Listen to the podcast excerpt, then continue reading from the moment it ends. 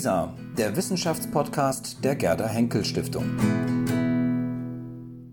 Herr Professor Geppert, Sie haben sich in Ihrer Dissertation schon mit der Person und mit der Politikerin Margaret Thatcher auseinandergesetzt. Die Historisierung dieser Person, wird die jetzt beginnen oder hat die eigentlich schon längst angefangen? Die Historisierung insofern, als dass sich Thatcher selbst als historische Person begriffen hat und als solche auch gesehen werden wollte, die hat sozusagen mit Tag 1 ihrer Regierung, würde ich sagen, angefangen. Und insofern auch die Mythologisierung, also die Überhöhung, die Arbeit am Image, auch die Ikone des Kalten Krieges, die Ikone des Kampfes gegen die Gewerkschaften, die Ikone des Kampfes gegen die Argentinier im Südatlantik, die Jeanne d'Arc für die britischen Freiheiten gegen Europa. All das sind Bestandteile der Thatcher Story. Geschichtswissenschaftlich war ich vor 13 Jahren, als ich meine Dissertation dann veröffentlicht habe, relativ früh dran, weil die Akten noch nicht offen lagen. Also die Akten der Regierungszeit unterliegen in Großbritannien auch einer 30 Jahre Sperrfrist und dann kann man ja ausrechnen, dass jetzt erst die frühen 80er Jahre breit einsehbar sind. Die Thatcher Foundation selber mittlerweile stellt vieles aus dem Nachlass sogar online ins Netz. Aber vor zehn Jahren war die Situation noch ganz anders. Ich habe viel äh, mit den Akten der Partei gearbeitet, die in Oxford liegen. Da konnte man einiges schon früher einsehen, aber die eigentlich intensive Beschäftigung der Geschichtswissenschaft, die ist jetzt erst seit vielleicht fünf, sechs Jahren im Gange. Äh, und die verschiebt auch einiges am Thatcher-Bild doch ganz nachhaltig. Sie haben die Begriffe gegenübergestellt, Mythologisierung auf der einen Seite, Historisierung auf der anderen Seite. Erwarten Sie jetzt nach dem Tod, dass sich das Bild des Person Thatcher oder auch der Politikerin Thatcher ändern wird? Was sich verschiebt, ist sicherlich die Frage, wie sehr sie als ideologische Überzeugungstäterin oder als Pragmatikerin, auch als opportunistische Handwerkerin der Politik wahrgenommen wird. Die frühen zeitgenössischen Beobachtungen, auch die frühen Studien haben sehr stark auf den ideologischen Bruch abgehoben, den Thatchers Amtsantritt 1979 markiert hat. Das ist sicherlich auch im Nachhinein immer noch richtig und wichtig. Was momentan stärker in den Fokus rückt, ist das Pragmatische, wenn Sie wollen, auch das Opportunistische Ihrer Politik, wie Sie diese Überzeugung und auch diesen radikalen Bruch handwerklich umgesetzt hat in praktikable Politik, die auch Mehrheiten in ihrer Partei, Mehrheiten im Parlament gefunden hat und die dann in der Administration auch umsetzbar gewesen ist. Und hier wird sozusagen die Staats- und Regierungskünstlerin Thatcher momentan stärker gewürdigt, als das früher der Fall war. Und damit werden sozusagen die ideologischen Ecken und Kanten eher etwas abgeschliffen, indem man sagt, beispielsweise viele ihrer glühendsten Verehrer und enthusiastischsten Anhänger sind mitunter rasch enttäuscht gewesen, weil sie geglaubt haben, Thatcher ist nun von der Verwaltungsbürokratie absorbiert worden, ist eigentlich selber eine Konsenspolitikerin geworden und so weiter. Also hier verschieben sich ein wenig die Akzente. Man muss dann aufpassen, dass sozusagen nachts nicht alle Katzen grau sind, sondern dass man das Spezifische der Person Thatchers nicht aus dem Blick verliert. Und das aus meiner Sicht besteht eben in der Kombination von beiden. Sozusagen die ideologische Überzeugungstäterin, die gleichzeitig eine sehr gewiefte, taktisch geschickte Regierungskünstlerin auch gewesen ist. Sie sprechen es an, ideologische Überzeugungstäterin. Bis heute gilt Thatcher vielen als Galionsfigur. Sie haben den Bruch angesprochen als Galionsfigur des Neoliberalismus heutzutage. Mhm. Wie weit stimmt das? Also anders gefragt, wie viel Thatcher steckt wirklich in Thatcherism drin? Sie ist sicherlich eine Galionsfigur des Neoliberalismus, des Wirtschaftsliberalismus, des Marktradikalismus, auch der Marktradikalität gewesen und geblieben, auch verdientermaßen. Denn so hat sie sich selber gesehen, so wollte sie auch ihre Politik verstanden wissen und nicht anders war ihre Politik auch zu verstehen.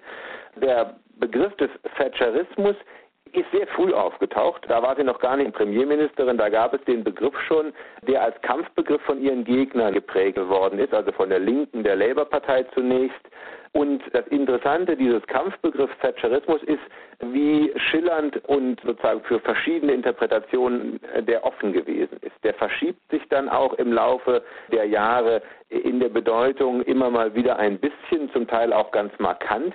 Aber es bleibt doch sozusagen als Kernbestand diese ideologische Überzeugung, dass der Markt dem Staat überlegen ist, dass der Staat zu weit ausgegriffen hat, zurückgestutzt werden muss und dass der Staat wichtige Rollen hat bei der Verteidigung, beispielsweise auch bei der Wahrung von Recht und Ordnung, dass er aber im Laufe der Zeit sozusagen viele Aufgaben sich aus der Sicht Thatchers und ihrer Anhänger angemaßt hat, bei denen er nicht nur ineffizient, sondern geradezu schädlich ist. Das ist sozusagen, würde ich sagen, der Kernbestand des Thatcherismus. Und das ist natürlich auf eine Weise alter klassischer Liberalismus von den Grundüberzeugungen her aus dem 19. Jahrhundert stammend. Manchester-Liberalismus, wenn Sie so wollen.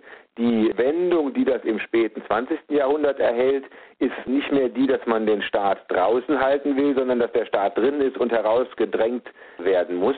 Das ist sozusagen das Rollback des Thatcherismus, wenn Sie so wollen. Und wenn man sich dann genauer anschaut, dann verschieben sich die Akzente, die Schwerpunkte im Verlauf der Regierungsjahre ganz beträchtlich. Die Tories sind 1979 angetreten mit dem Versprechen, die britische Industrie wieder wettbewerbsfähig zu machen. Und was passiert ist, ist doch sehr stark eine Entindustrialisierung der britischen Inseln gewesen.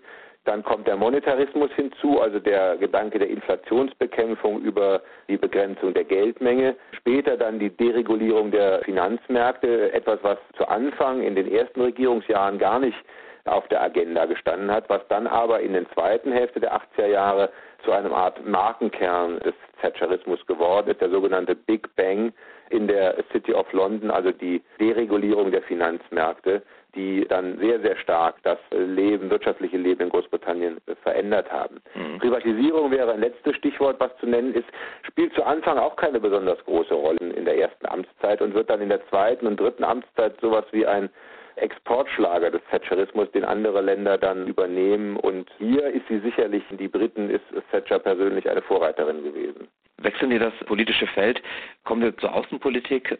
Inwieweit wird man sich an Margaret Thatcher auch als an eine Europäerin erinnern?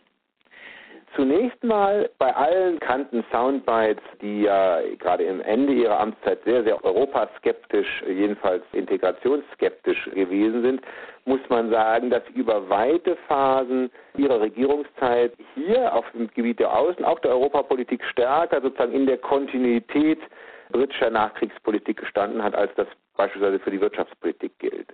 Die Tories waren ja in den 70er Jahren, auch über weite Strecken der 80er Jahre, die proeuropäische Partei in Großbritannien. Also sie hatten es mit einer Labour-Partei zu tun, die deutlich europaskeptischer gewesen ist. Und das war sozusagen aus Thatchers Sicht der Charme ihrer Position. Sie konnte also in Brüssel auftreten und sagen, sie wollte ihr Geld zurückhaben. Und die Verhandlungspartner, die europäischen, wussten, das noch sozusagen das akzeptable Gesicht Großbritanniens. Die Labour-Partei ist sozusagen sehr viel feindseliger in ihrer Haltung gegenüber Europa.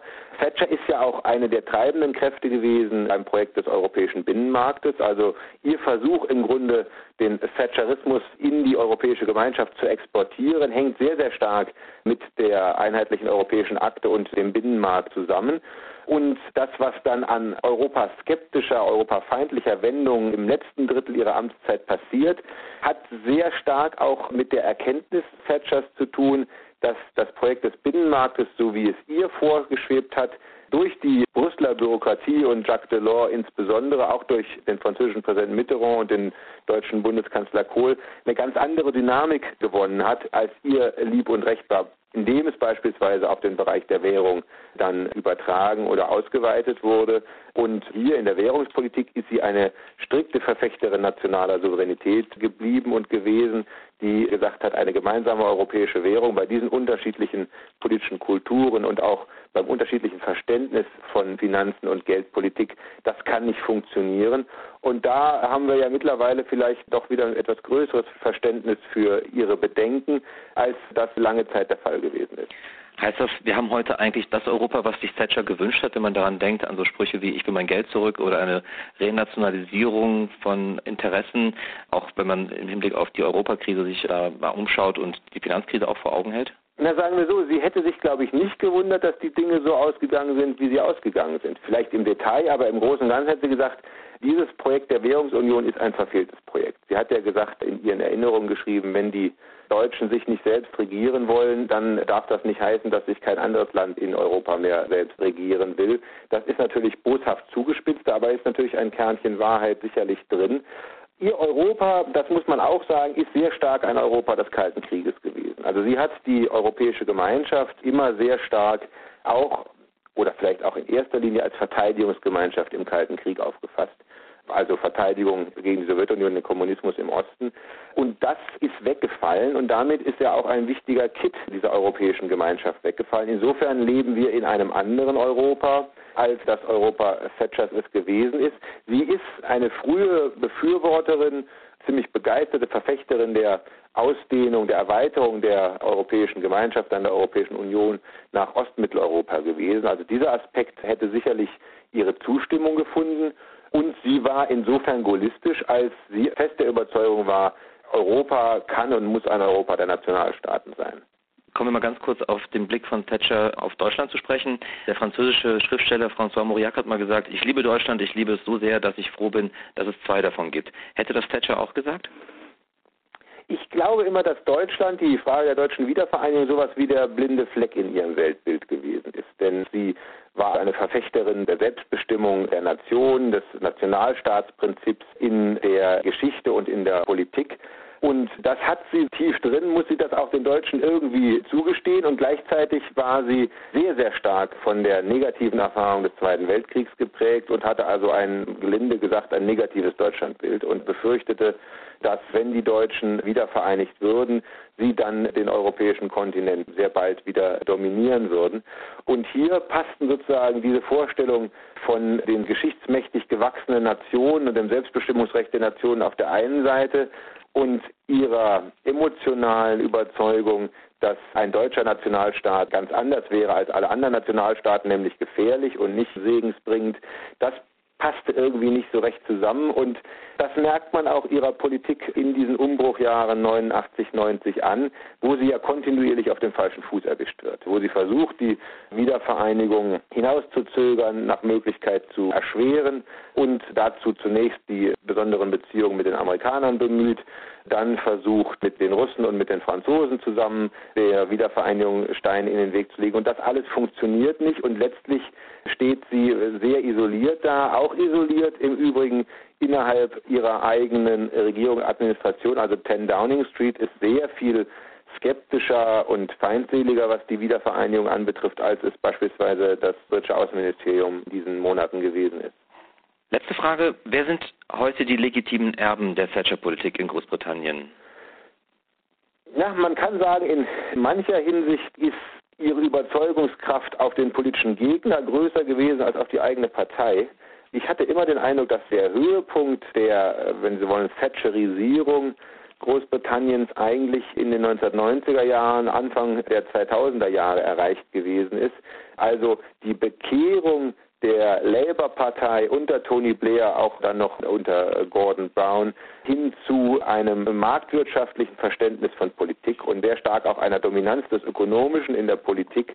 Das markierte sicherlich einen Siegeszug des Thatcherismus und Thatchers zu einer Zeit, als sie eben schon lange nicht mehr im Amt war. Das merkt man auch daran, sozusagen mit welcher bewussten Hochachtung sowohl Blair als auch Brown von Thatcher gesprochen haben. Das sollte auch Signale aussenden in der Richtung. Wir machen Wesentliches ähnlich oder genauso wie die Tories unter Thatcher. Nicht alles natürlich, die Labour-Partei hat auch andere Akzente gesetzt, aber wenn man Tony Blair als Thatcher in Trousers oder als Thatcherismus mit menschlichem Antlitz bezeichnet hat, dann ist das sicherlich nicht ganz falsch gewesen. Herr Professor Geppert, ich danke Ihnen sehr für dieses Gespräch. Herzlichen Dank. Ja, herzlich gerne.